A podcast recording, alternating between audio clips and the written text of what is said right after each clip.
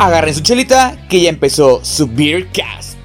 Disfruten del tema de hoy y de nuestro maridaje cultural.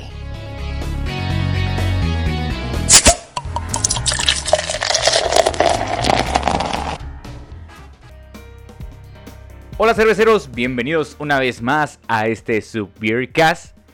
En esta ocasión pues también nos tocó algo diferente por temas de pandemia, entonces estamos grabando todo esto vía remota, pero como siempre, Obisobis está conmigo. Obisobis, ¿cómo estás? ¿Qué tal, cerveceros? Bienvenidos, ¿cómo están? Cuídense mucho en épocas de COVID. estamos bien, pero pues hoy la logística se nos complicó un poquito, pero aquí estamos. Es correcto. Sin fallar. Y bueno, Obisobis, ¿nos puedes decir con quién estamos el día de today? El día de hoy tenemos invitada su especial, amigos. Eh, no sé si si conozcan esta maravillosa plantita que hace que pues, estos sabores en la cerveza sean únicos y especiales, depende del estilo. Únicos y diferentes. Y pues el día de hoy, únicos, diferentes y hay una gran variedad de ellos. Pero pues el día de hoy tenemos a Lupex y en su representación está Daniel. En este caso, Lupex es una empresa de lúpulo. ¿Y qué creen, amigos? Está en México. Es correcto. Felicidades, bienvenido y muchas gracias por estar aquí con nosotros. Daniel, ¿cómo estás? Saluda al foro, por favor.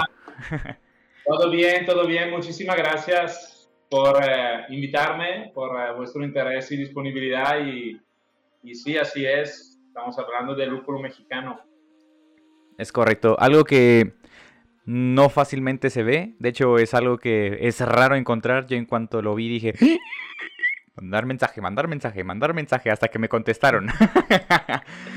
sí, porque de hecho, pues solo sabíamos que estaban tratando de hacerlo allá, la región de, Baja California, allá por Mexicali, pero pues no encontramos en forma a alguien con quien comunicarnos y qué padre que en este caso Lupex de Guadalajara nos contestaron, nos abrieron eh, la cámara de su teléfono y pues quisieron platicar con nosotros.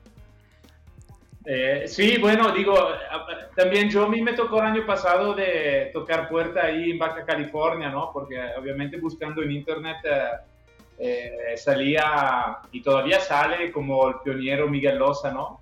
Sí. de Casa del Lúpulo y, y, de hecho el año pasado logré entrar en contacto con él, pero sí me costó trabajo porque eh, ya no vive, eh, creo, por ahí. Bueno, también me dijo que ni vivía, vivía en San Diego y tenía rancho ahí en Ensenada, ¿no? Entonces, eh, un poco de acercamiento le permitía de seguir el, campo, pero ya no lo, no, no lo tienen y, y, por eso también es difícil entrar en contacto, ¿no? Porque ya no hay, creo, la página así, Casa del Lúculo eh, pero bueno, conseguí el año pasado entrar en contacto con él y, y, sí, me dio muchos tips, eh, consejos. Aparte, nos apoyó al principio con ese proyecto que estamos haciendo aquí en Jalisco. Entonces, eh, hay solo que agradecerlo y obviamente nos dio un poco su experiencia, ¿no? Que al final fue, creo, como cinco años. Llegó a cultivar ahí en Ensenada bastante plantas, creo como un acre, un mil, mil plantas, creo que sí, algo. Es algo maravilloso de la industria cervecera, que no hay como que ese recelo que muchas veces las personas lo esperan. El, cervecero siempre está como que dispuesto a platicar y a, compartir un poquito esa vivencia, ¿no?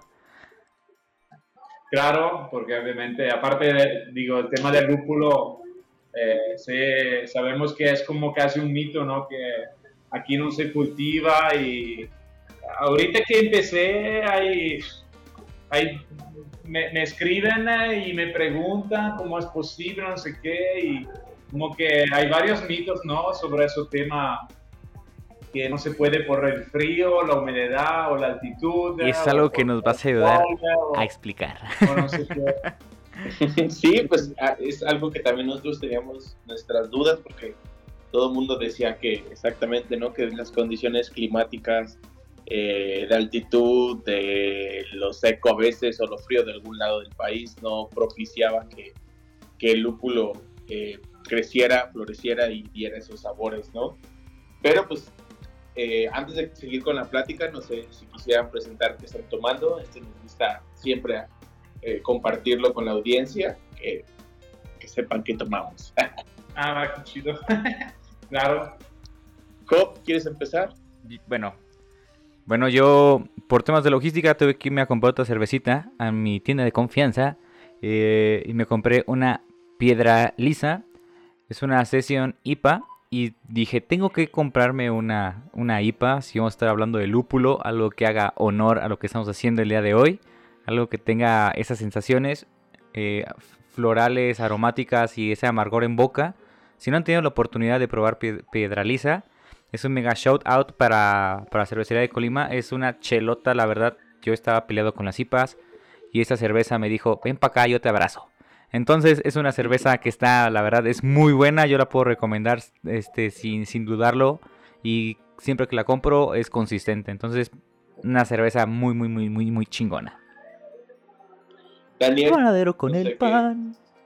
Eh, bueno, yo eh, buscando un segundo en mi refrigerador me, me encontré y con gusto aquí tomando una cerveza local Ok. gracias a una visita y todo, tuvo la ocasión de probar que es, eh, los chavos de Barrio Chico. Es una cervecería de Guadalajara y bueno, estoy aquí probando una IPA Ok.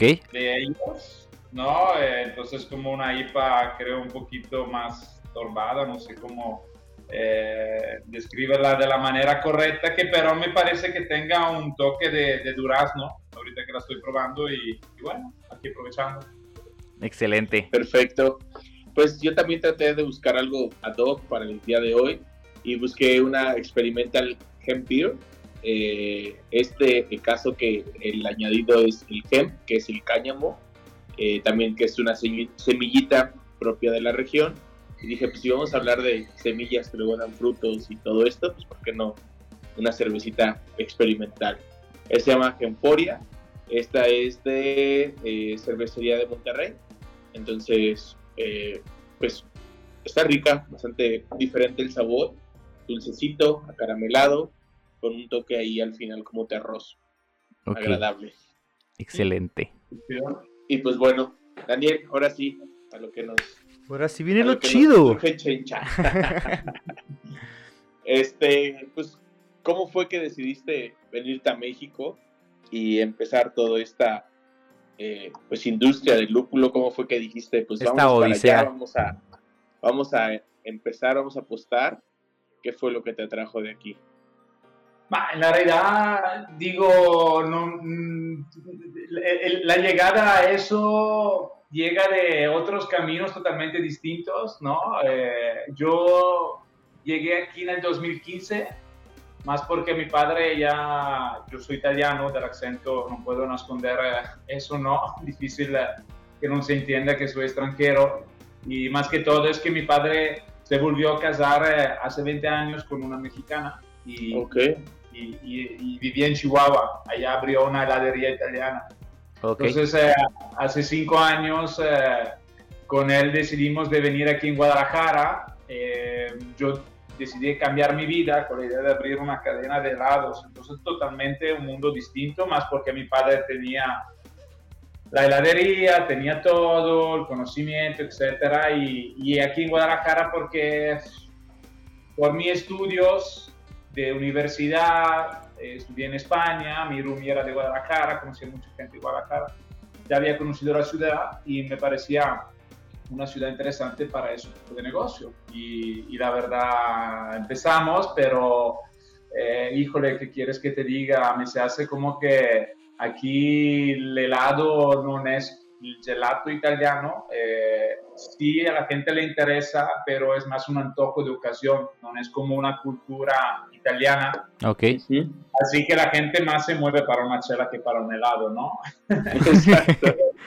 No, tuvimos, eh, al final abrimos tres puntos de venta, etcétera, más que todo no tuvimos que parar, parar mucho con el COVID y, y, ya entre una cosa y la otra yo sigo otros temas y, y todo empezó porque, bueno, al final aquí yo me casé con Tapatía, etcétera, aquí vivo y desde el año pasado eh, por una serie de razones, eh, entré mm, a platicar, entré, empecé a entrar en contacto con, uh, Todo empezó porque yo leí un artículo en Italia de una empresa que hacía cultivo en modalidad hidropónica en invernadero de lúpulo. Ok, sí, sí. Okay. Y, y todo nace porque en realidad yo antes de llegar aquí a México, en Italia que a su tiempo, antes del 2015, me tocaba visitar cervecería, porque de todas maneras la cerveza siempre un poco me ha fascinado como, mundo. Eh, me daba la atención que se hablaba ya a su tiempo de lúpulo, en Italia a su tiempo no se cultivaba y que tenían que comprar los cerveceros todo ese lúpulo de afuera de Italia, un insumo que se encontraba en, eh, en, Inglaterra, Alemania, República Checa y donde sea, ¿no? Entonces como que comentaban que era difícil para ellos conseguir a buen precio y etcétera, ¿no? Eh, y entonces me, me, dejó la atención y cuando llegué aquí, entre una cosa a la otra, descubrí que tampoco aquí supuestamente se cultivaba y el año pasado empecé a leer ese artículo y, y, de ahí empezó un poco todo. Empezó simplemente empezando a estudiar y, y como me comentaba, eh, en, la fase de estudio, de entender si se podía, también entré en contacto con Miguel, ¿no? Este, Miguel Loza, porque dije, ¿quién mejor si no hablar, eh, o al menos, qué mejor si no hablar con quien ya tuvo experiencia aquí, que te pueda comentar dónde tuvieron eh, problemas, limitantes o por qué efectivamente así no se cultiva de forma profesional eh, y, con Miguel eh, fue muy interesante, obviamente la charla y, y, el hecho de haber entrado en contacto con él, porque en realidad al final de cuentas, eh, pues del tema de las limitantes climáticas, pues sí, podemos platicarlo, creo que de una cierta forma es eh, relativa, pero importante en base a las variedades, primero que todo. Y, y si la limitante probablemente donde, se, donde creemos que es más la, la, fuerte que limita a México a tener una producción rentable es el hecho que eh, no hay suficiente luz en la fase vegetativa de la planta. Ok, vale, vale. Respecto a, a donde se cultiva en el norte de Estados Unidos o Alemania, Europa, que están todas en un mismo paralelo, ahí en la horas eh, más larga del año, que es cuando la planta crece, ¿no? En mayo, junio, ahí llegan como 16 horas de luz, 16 horas y media entre las Sí, es bastante. Entonces también por eso Argentina también tiene esa posibilidad, porque también en la parte, bueno, en el polo extremo. Exactamente, en el hemisferio de abajo también se puede, ¿no? Como Nueva Zelanda o probablemente Australia, en ciertas partes. Sí se cultiva, sé que se cultiva de, de forma profesional, importante porque sí, supuestamente creemos, o al menos supuestamente de lo que hemos estudiado se platica mucho de, esa, de ese tema y, y, nada, entonces eh, con eso eh, creo que estamos eh, apostando con una metodología innovativa que prácticamente le estamos agregando, porque manera ni que es un secreto así tan secretoso. eh, estamos agregando una forma de lámparas artificiales, ¿no? En ciertos momentos de, la, de, de, esa fase de cultivo para compensar esa falta y, y ya. Aprovechar las tecnologías. ¿Cómo? Y de hecho, aprovechar las tecnologías. Pues sí, sí. Eh, bueno, la, eh, decimos que obviamente aquí todo el tema es, el objetivo para nosotros es llegar a tener una metodología para llegar a tener un cultivo rentable. ¿no? Sí, claro. Porque la planta, digo, crece también sin lámpara, yo creo. Eh, si, si, si, si, sabes al menos, mm, decimos, eh, programar eh, la sembra de una cierta forma, saber eh, dónde tienes que posicionarla en base al terreno, saber los nutrientes. Eh, bueno, obviamente un poco estudiar ¿no? antes de, eh, de todas maneras, sin lámpara artificial puede dar, pero el problema es cuánto te va a dar para que sea rentable. Eh, supuestamente, por lo que he estudiado en Alemania, en Estados Unidos, etcétera, donde se cultiva a nivel profesional, una planta puede lograr a tener eh, unos 5 kilos de cosecha por planta. Wow. Y... es bastante, y de hecho, pues sí tiene bastante sentido, digo, ya que el lúpulo es pariente de la cannabis, y lo logran hacer en cultivos hidropónicos, pues se podría trasladar a subterráneos. Sus respectivos, sí, hasta el subterráneo lo hacían, digo. Sí, no, bueno, o sea, digo, obviamente sé que se cultiva mucho en modalidad hidropónica, en invernadero, la, la cannabis, y sí, sus primas tienen varias cosas parecidas y, y algunas no, pero, pero sí. Sí, digo, a final de cuentas, ahora sí que es trasladar alguna parte de ese conocimiento, ¿no? obviamente ajustando, como tú dices, eh, pues, por ejemplo, en el tema de, de, la luz, ajustar con luz, es como lo hacen con el café, ¿no? Que igual se supone que aquí también en México no se daba los cultivos de café y, o de la uva, y como en el vino, ¿no? Que cambian altitud por latitud y se hacen los ajustes y hay buenos vinos también mexicanos. Eso no me la sabía, mira. Sí, sí, claro. Digo, obviamente respecto a la cannabis, eh, yo creo que estudiamos un poco y no creo que la luz artificial que usamos sea parecida okay. Eh, a la que normalmente se usa, eh, porque, bueno, así fue en base a lo que hemos revisado. pero sí, digo, obviamente tienen muchísimas cosas en común y, repito, el objetivo es llegar eh, a, tener un cultivo rentable, entonces llegar a tener que se pueda también proponer a cultivadores, ¿no?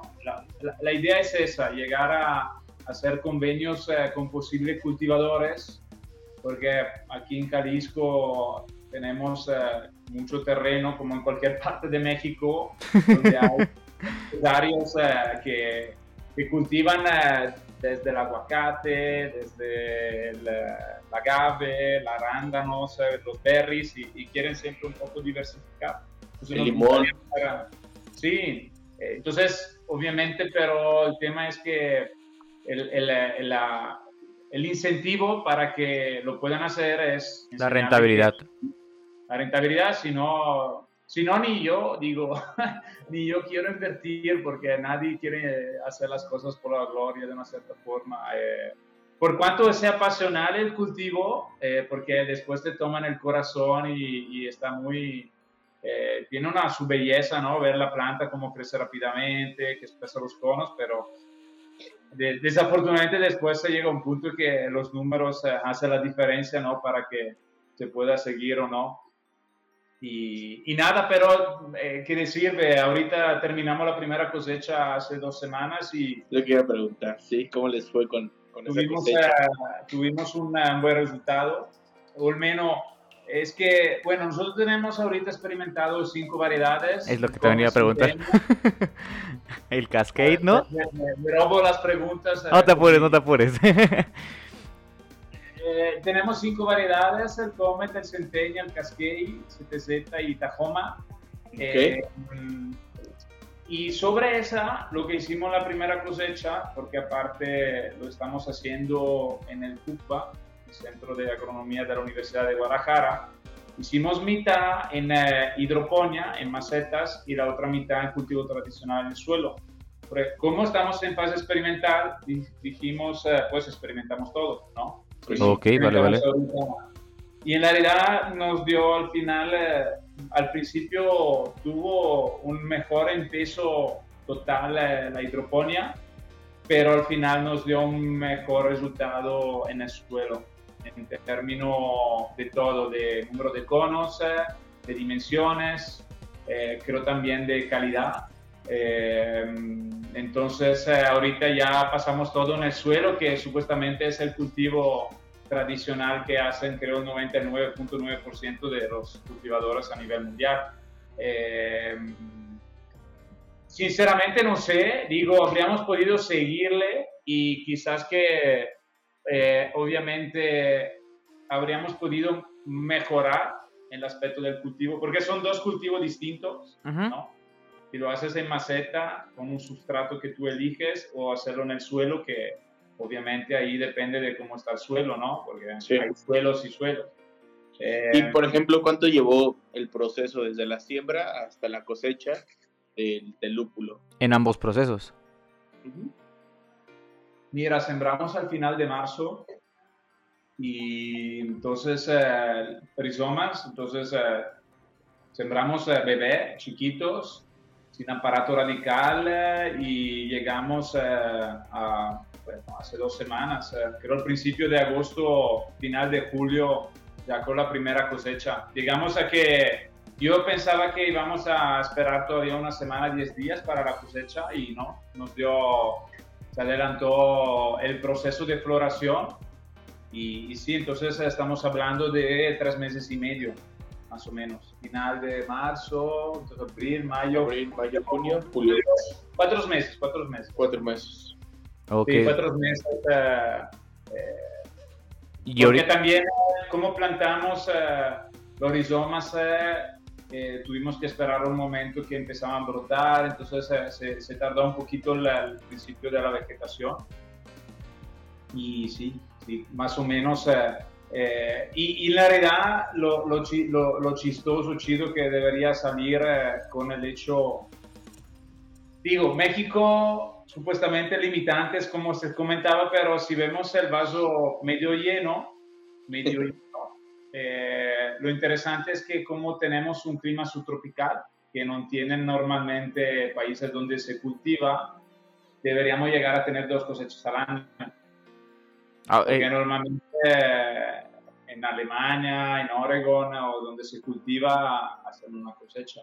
¿no? Empiezan en, en abril la planta a, a recrecer, creo mitad de abril eh, llegan al solsticio y ya empieza la fase de floración. Ahorita más o menos veo en Europa o, o- o en Estados Unidos que para el final de, de, de esos meses empiezan la cosecha y, y ya se acaba todo hasta esperar el siguiente año. Y, y no, nosotros la idea es empezar a la mitad de febrero, vegetar, llegar a la primera cosecha y, y empezar la segunda y llegar a noviembre por la segunda.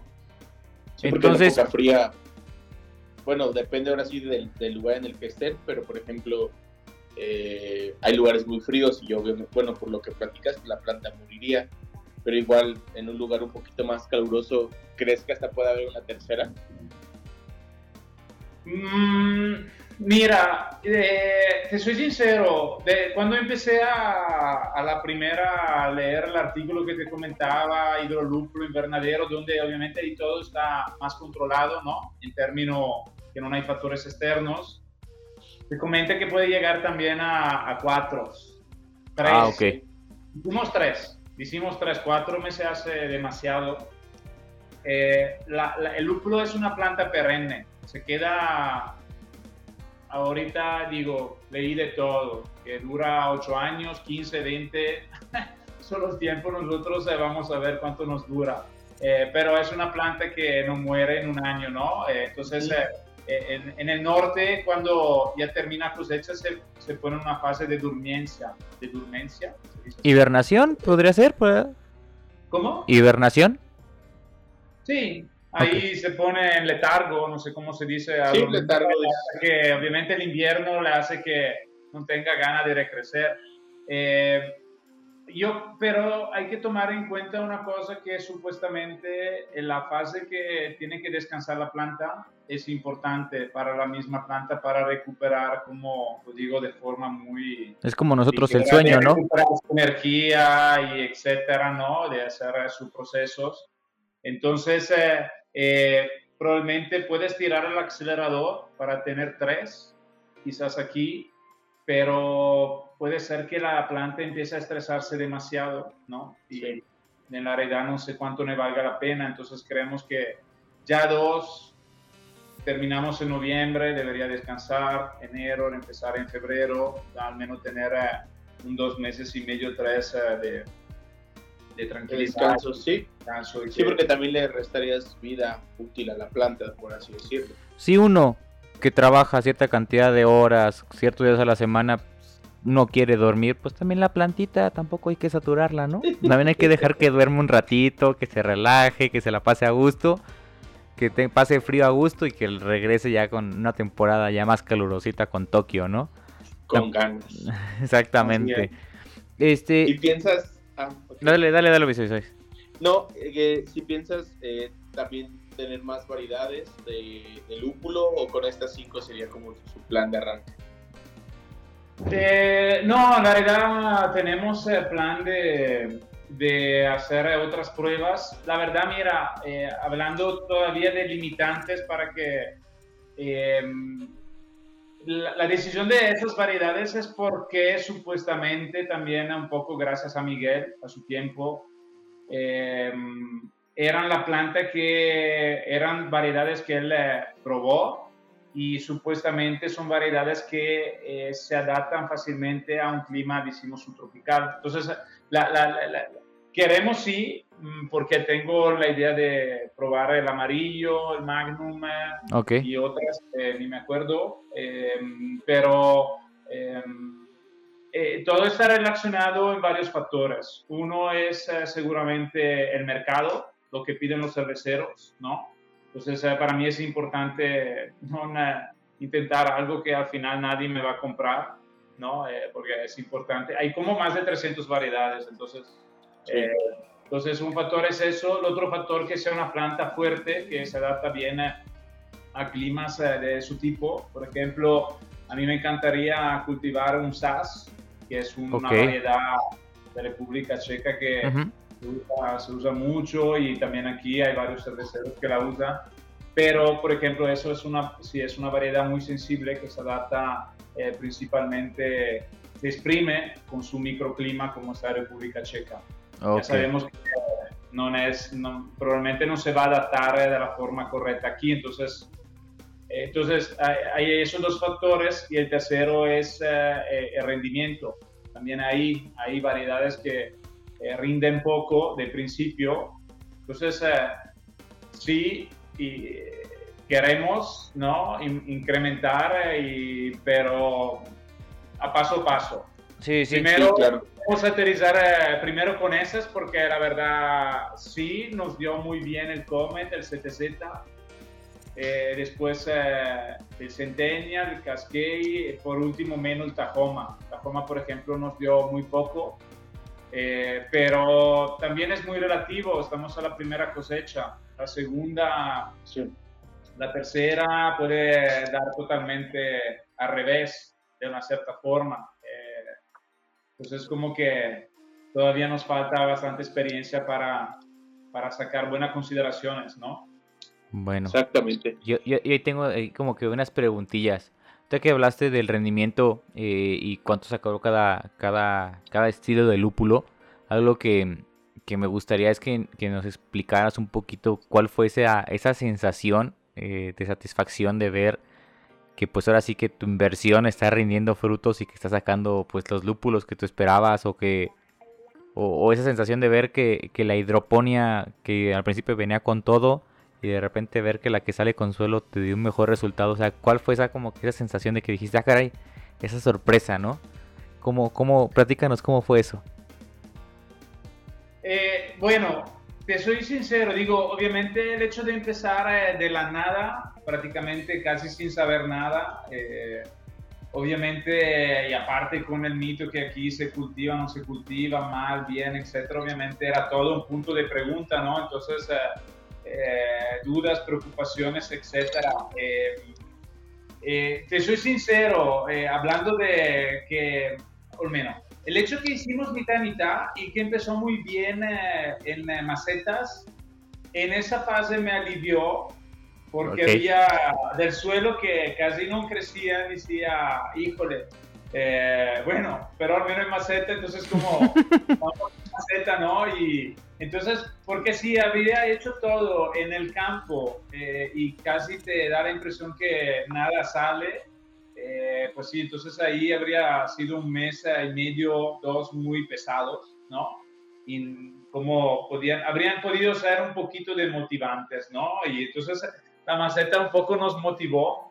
Eh, y, y, no, bueno, al final nos repagó lo del suelo. Eh, te soy sincero, donde me dio mucho eh, felicidad, porque toma en cuenta que estamos haciendo el experimento, pero eh, como que estamos evaluando todas las partes, no solo de cultivar, sino de entender el mercado, ¿no? Entender si de verdad hay interés por parte de los cerveceros. Entonces empezamos a hacer la página en Instagram, empezamos como a, difundir, ¿no? Eh, un poco para obviamente ver si había un interés por parte de los cerveceros. Y llegamos a hacer un Open Day. Yo me acuerdo que decidimos de hacer ese Open Day antes de ver eh, Flores. decidimos al final de mayo, publicamos con la idea de hacer eh, por eh, la mitad de julio, pero en ese momento dije, no mames, sabe que me van a venir 50 cerveceros y ver ese Open Day y, van a llegar en el momento donde supuestamente las plantas deberían tener flores, conos, y quién sabe que no vamos a tener nada, porque en la realidad puede pasar que la primera cosecha también eh, nos sale poco nada, ¿no? Entonces como que teníamos preocupación, pero nos aventamos eh, eh, proponiendo ese Open Day y, sí, el día que empecé a ver flores, eh, ya que pasamos de la fase vegetativa a la fase de floración, después de dos semanas empezó a ver señales y ahí dije, ay, qué padre, ¿no? Porque también Respiraste. si no, ¿qué voy a hacer, eh, no? Si van a visitarnos, que no hay nada. Se te quitó como un peso de encima, ¿no? Sí, sí, sí, sí. Entonces, eh, y, ya, y ya, la verdad, afortunadamente, algunas plantas se expresaron muy bien y eh, llegamos ahorita a la primera cosecha también con algunas plantas a dos kilos. De, Entonces, eh, es un señal muy importante porque tomen en cuenta que de todas maneras se dice que la primera cosecha la planta puede dar también un 50% de su potencial, porque en la primera cosecha la planta... Todavía no madura, ¿no? Es que se concentra más al aparato radical, a lo que está en el terreno, como a crear las fundamentas, ¿no? Como que tiene que crear raíces, eh, entonces eh, tú le das nutrientes y supuestamente le da más abajo y no arriba, por eso se dice que su mejor potencial la planta la llega eh, a tener a partir del tercero año, tercera cosecha. Ok, vale, vale, vale. Su mejor expresión, entonces eh, el hecho que llegamos ya a tener eh, de todas manera resultados así con algunas plantas eh, es un factor muy prometedor.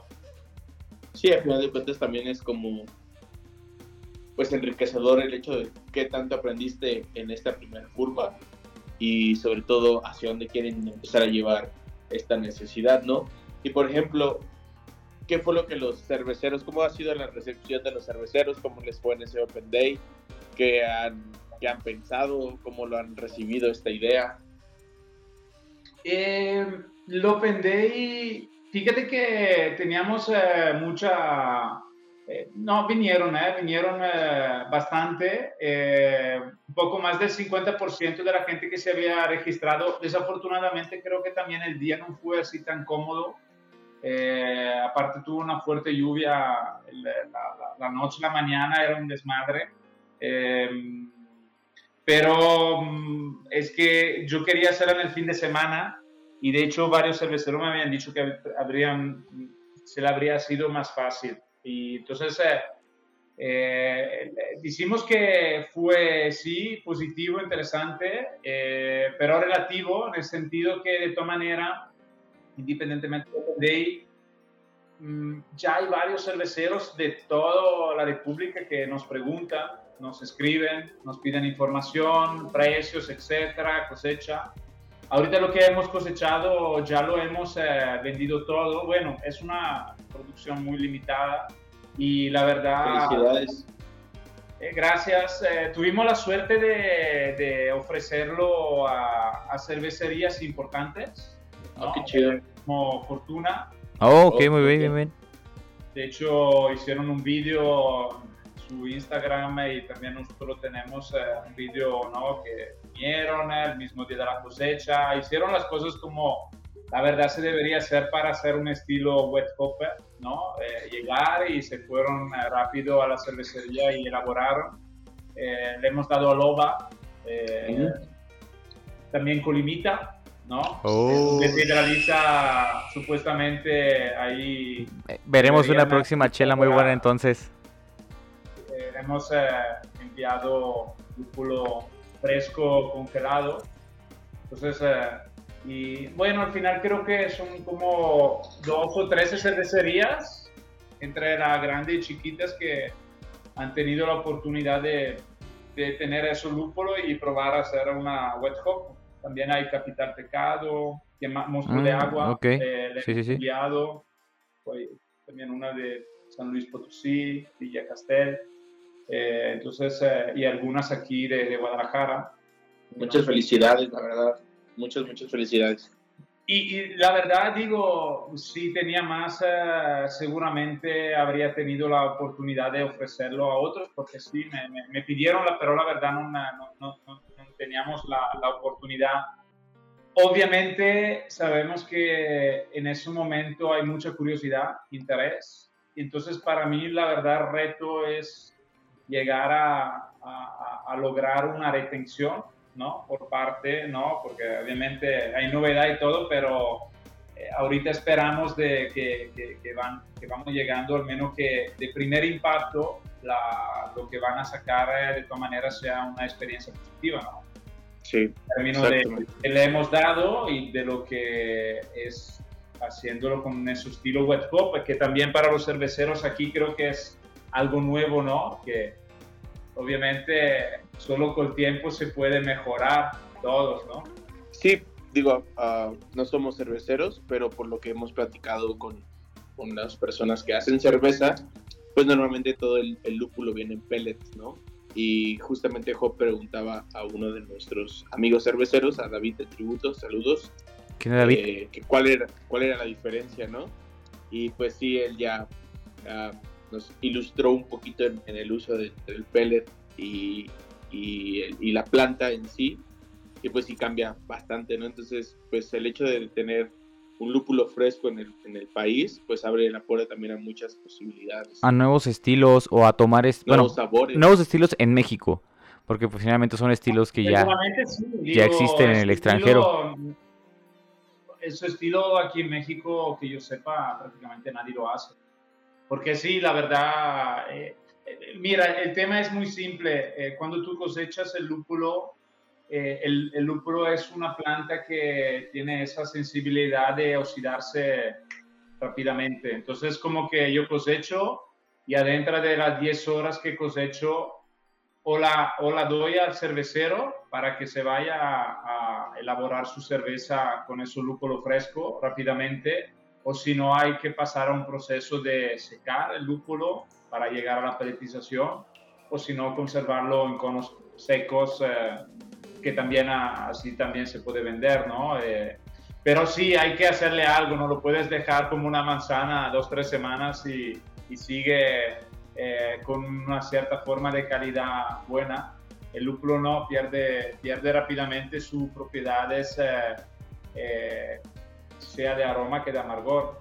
Entonces, eh, eh, es un tema y, entonces para mí también será eso un reto que si vamos en serio a tener un cultivo profesional, poder ofrecer de la forma más correcta posible ese lúpulo fresco también no solo a los cerveceros de Guadalajara, sino de todo México, con un sistema, eh, creo que, bueno, eso año ahorita Yakima Valley, que son los mejores seguramente en términos de innovación y de producción a nivel mundial, quizás más que Alemania ya.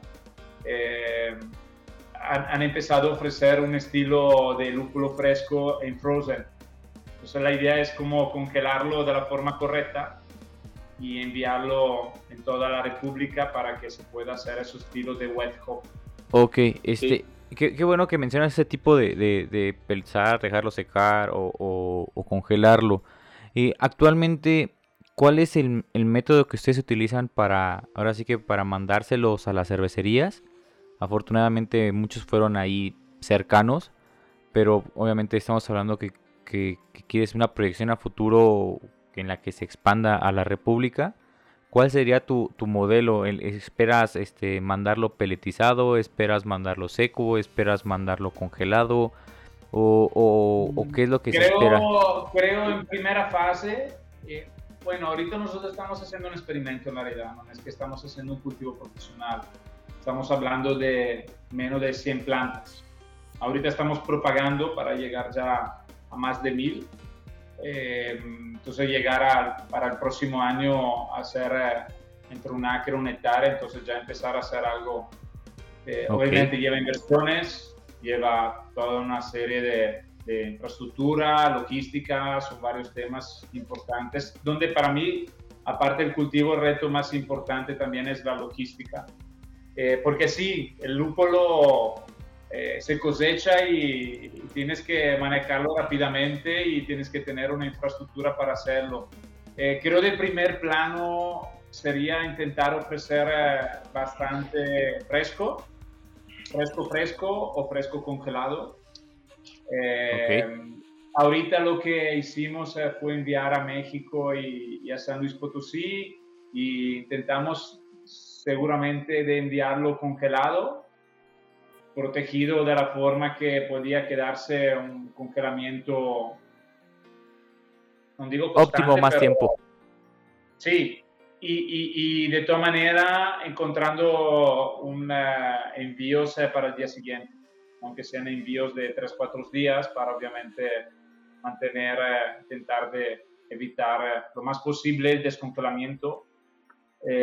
parece que no fue así tan malo, eh, tenemos todavía que crecer en eso, ver también eh, en parte logística, eh, ver cómo podemos enviar con camiones refrigerados. refrigerados, pero mm, ni que hay así tan servicio en eso.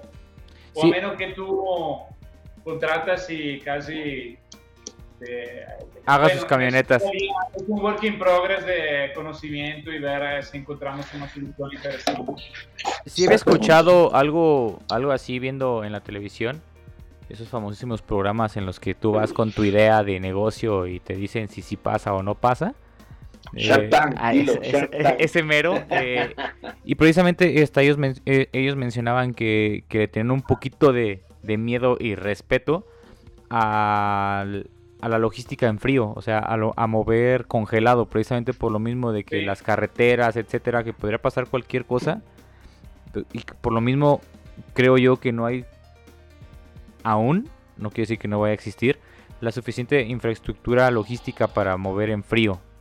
Que él, tiene que haber en alguna empresa, la tiene que haber, porque siempre hay empresas de alimentos, no, que hay, hay, medicinas. en el sector de la pescadería, etcétera, pero son volúmenes importantes, ¿no? Digo, si de, de, Vallarta o Mazatlán eh, tienen que enviar a Guadalajara, pues sí, un container entero, y, pero es que yo voy a tener una logística que, quién sabe, tengo que enviar 3 kilos a San Luis Potosí, 5, 10, no lo sé. Entonces, como que no voy a cubrir. Eh, un camión entero. Sí, sí, sí. Entonces ahí sí no hay un servicio como hoy que parece interesante para... Entonces eh, ahí viendo, eh, de todas maneras, una solución puede ser eh, una seguridad si el envío es el día siguiente, pero sí, si son más días, ahí será un tema de... uno es el envío y uno es el congelamiento. Estamos viendo cómo se hace con los berries que es lo que hacen también en Yakima, un congelamiento con blast freezing, eh, con eh, un sistema de congelamiento rápido para preservar lo más posible eh, los conos. Sí, como un, tipo criogénico. Sí. Sí, para no perder las propiedades de la planta. Excelente, excelente son retos que estamos viendo porque sí, de todas maneras queremos llegar a la, a la peletización, pero también la peletización es un tema, no es fácil hacerlo. De hecho, yo ahorita voy en Italia a ver eh, varios ranchos eh, en, eh,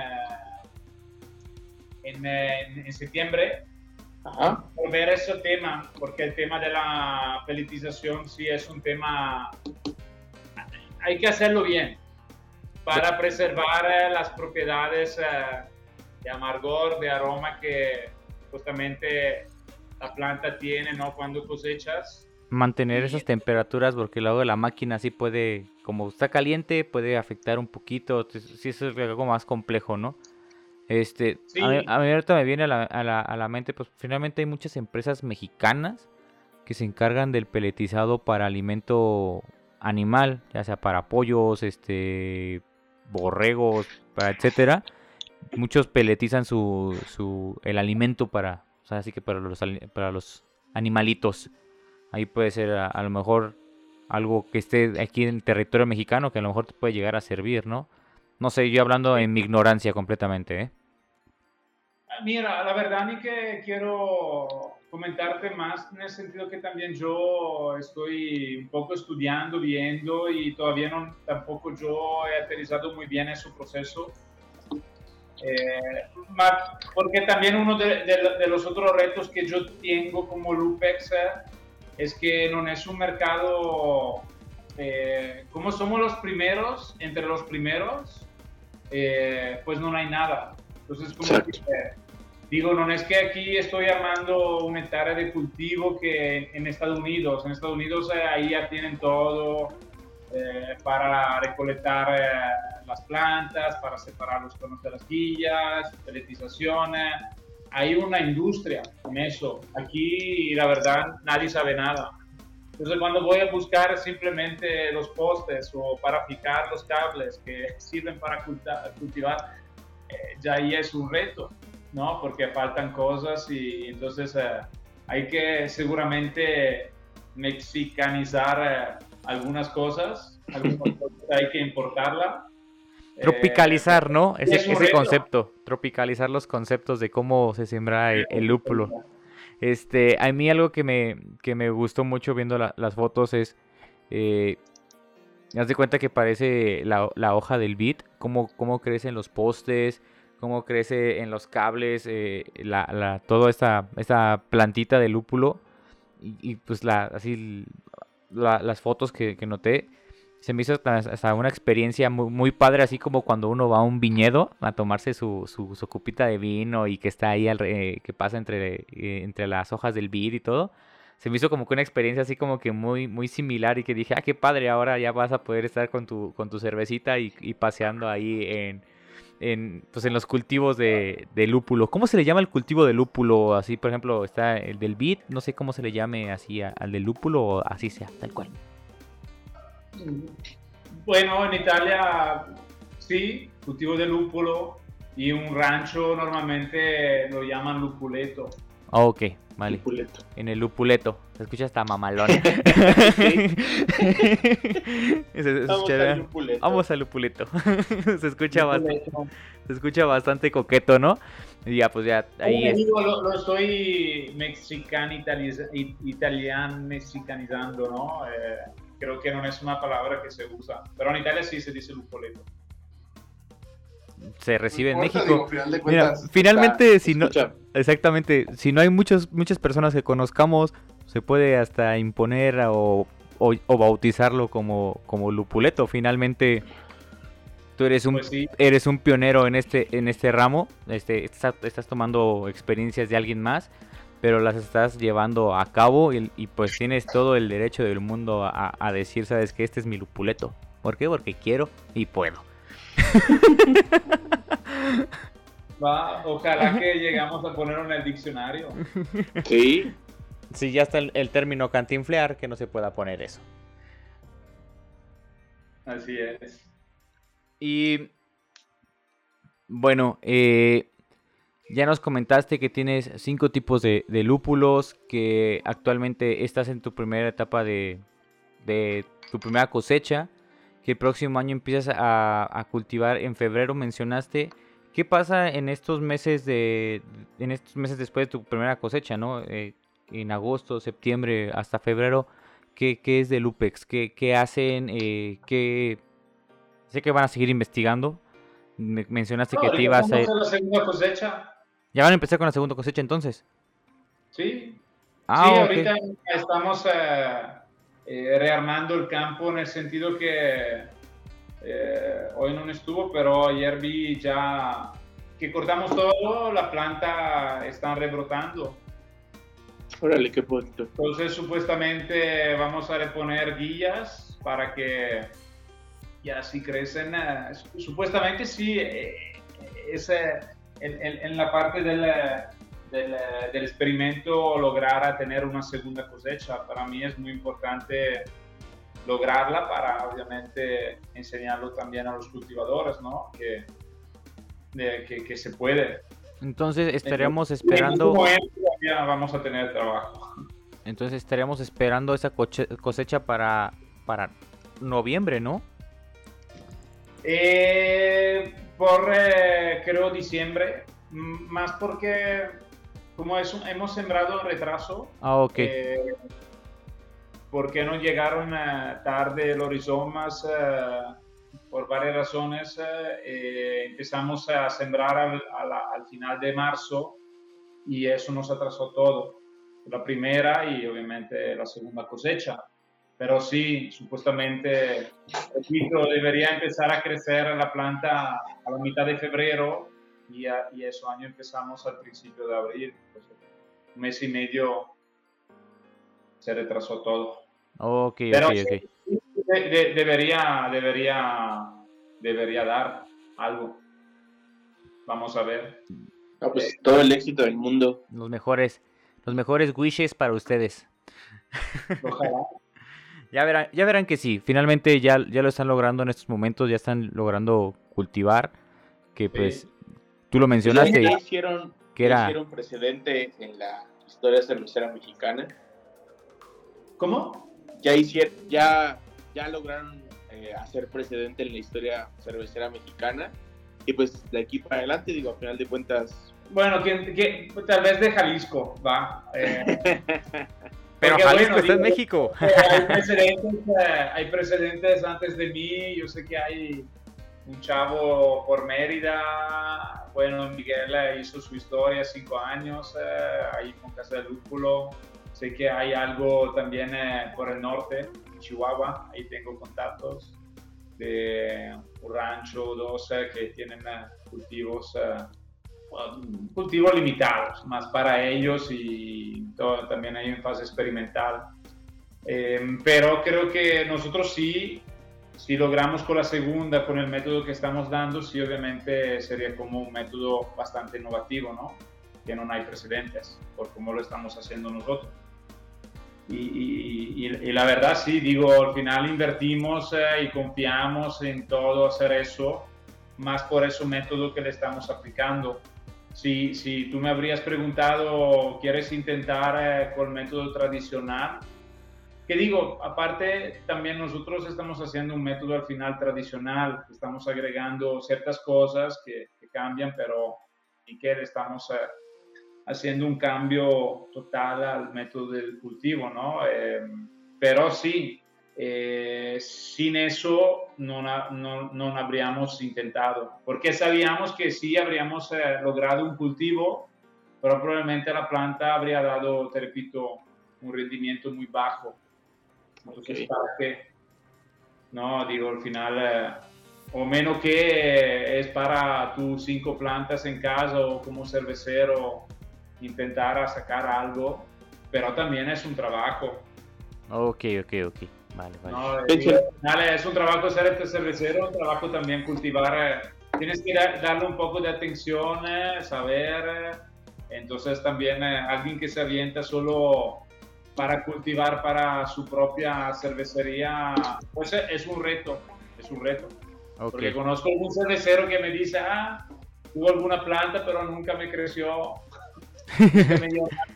Yo la puse ahí y pensaba que crecía con, pues el, con el aire nada más.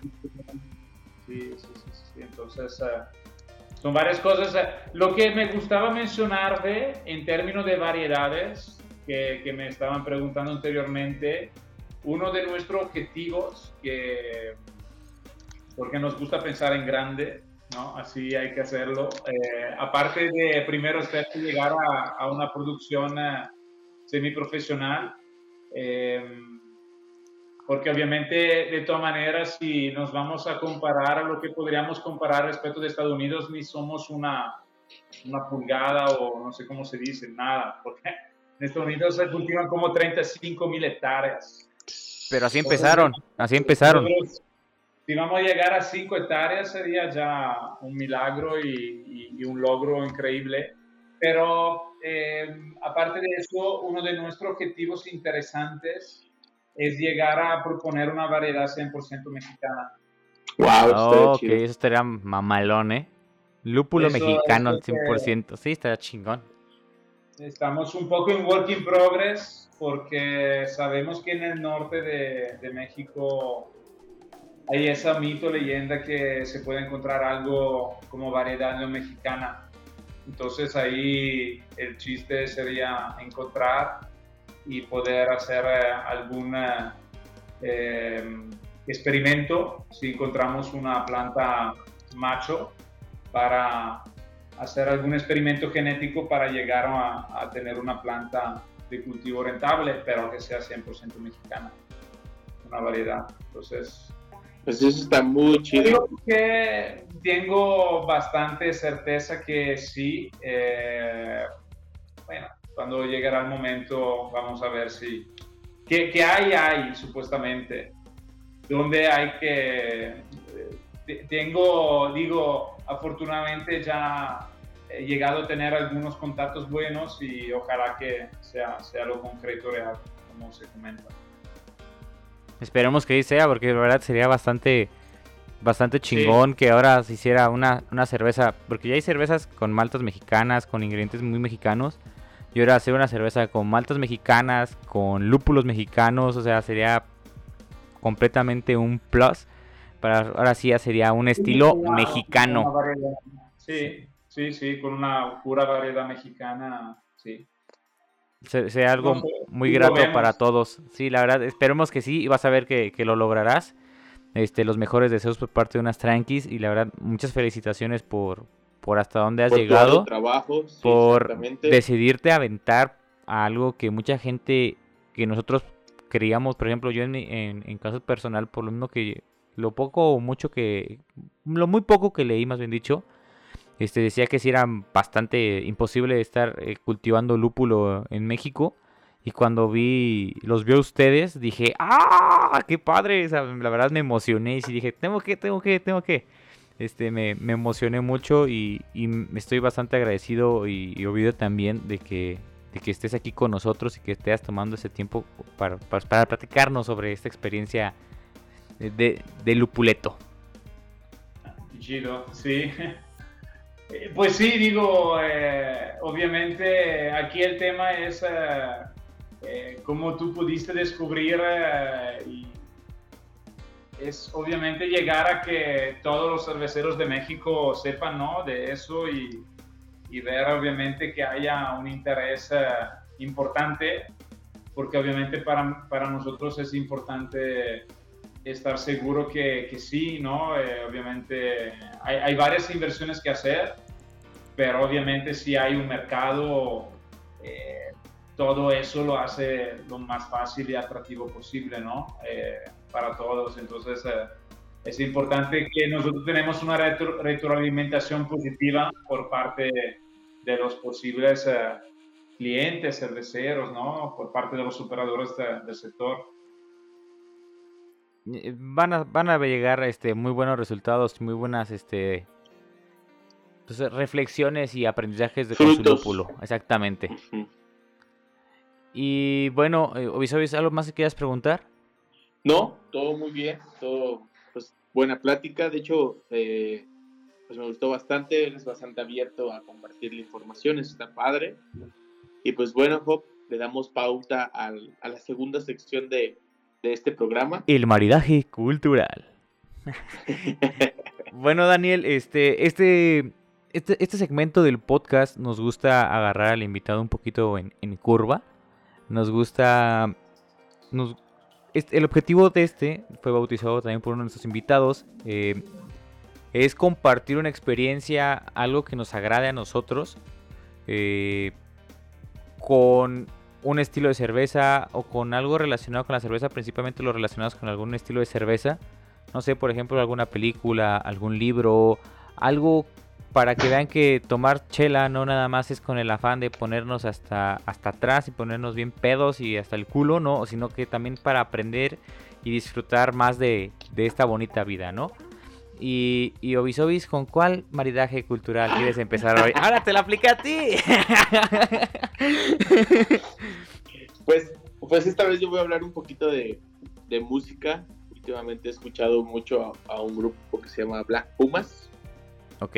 Está, está bastante chido su estilo de, de música, no sé cómo describirlo, sería como un estilo como eh, pues country, pero eh, experimental, no sé, está, está chido. Eh, son muchas canciones también como de protesta, de protesta, perdón. Entonces se me hace un buen estilo de música.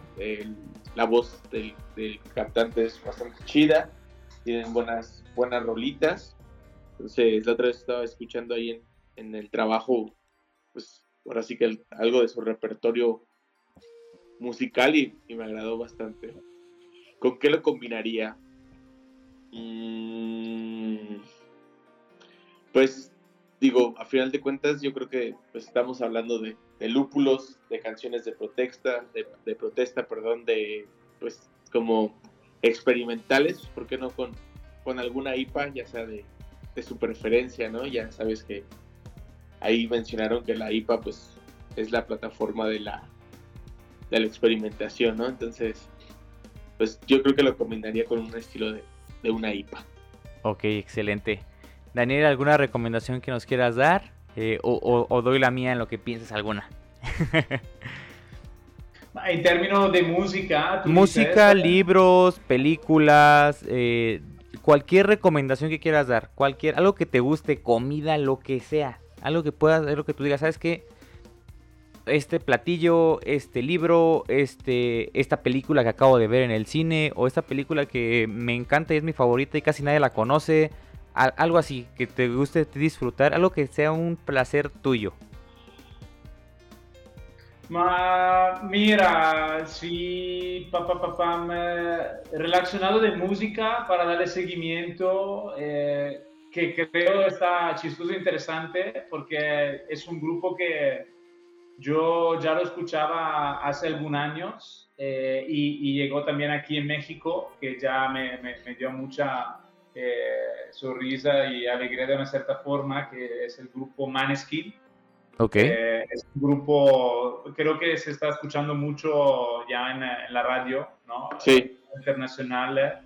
Es un grupo italiano que hacen de todas maneras canciones rock de todas maneras en inglés, ¿no? La, si no sabes, probablemente también es difícil reconocer que es un grupo italiano, eh, pero está muy, me, me, encanta la energía que le sacan, ¿no? El, el, cantante tiene una voz eh, fuerte y, y, aparte es un grupo muy innovador en términos de cómo se presentan y un poco todo el tema... Eh, el performance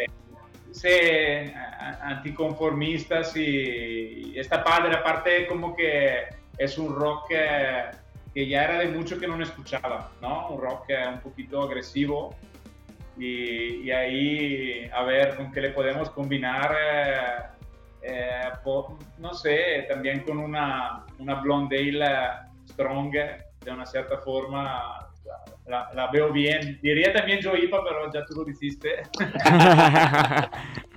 pero sí, recomiendo mucho porque la verdad no, ahorita se están escuchando dos canciones que, que son muy famosas de ellos, pero si le buscan eh, van a ver que tienen eh, varias canciones muy chidas, ¿no? Entonces ahí la veo muy combinado bien con la cerveza.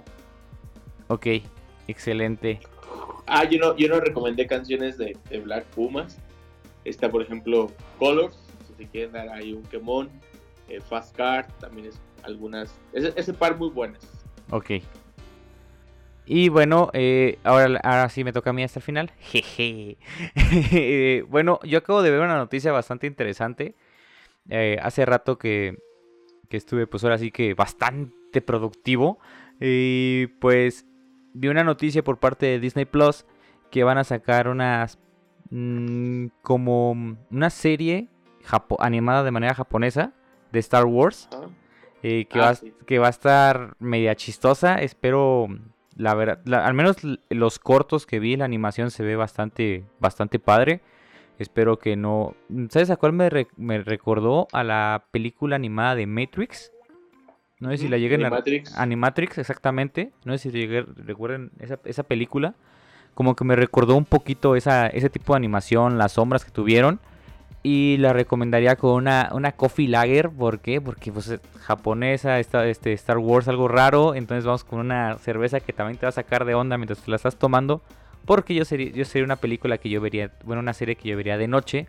Entonces, pues, tiene esa sensación de cafecito, pero fresco al mismo tiempo. Creo que sería una, un empate bastante, bastante padre, ¿no? A mi forma de ver. Exactamente. Y bueno, eh, algo que quieras comentar, Obis Obis, algo que quieras comentar, Daniel. No, yo. Yo sí. ¿Dónde te pueden seguir? Ah, perdón, perdón, estoy.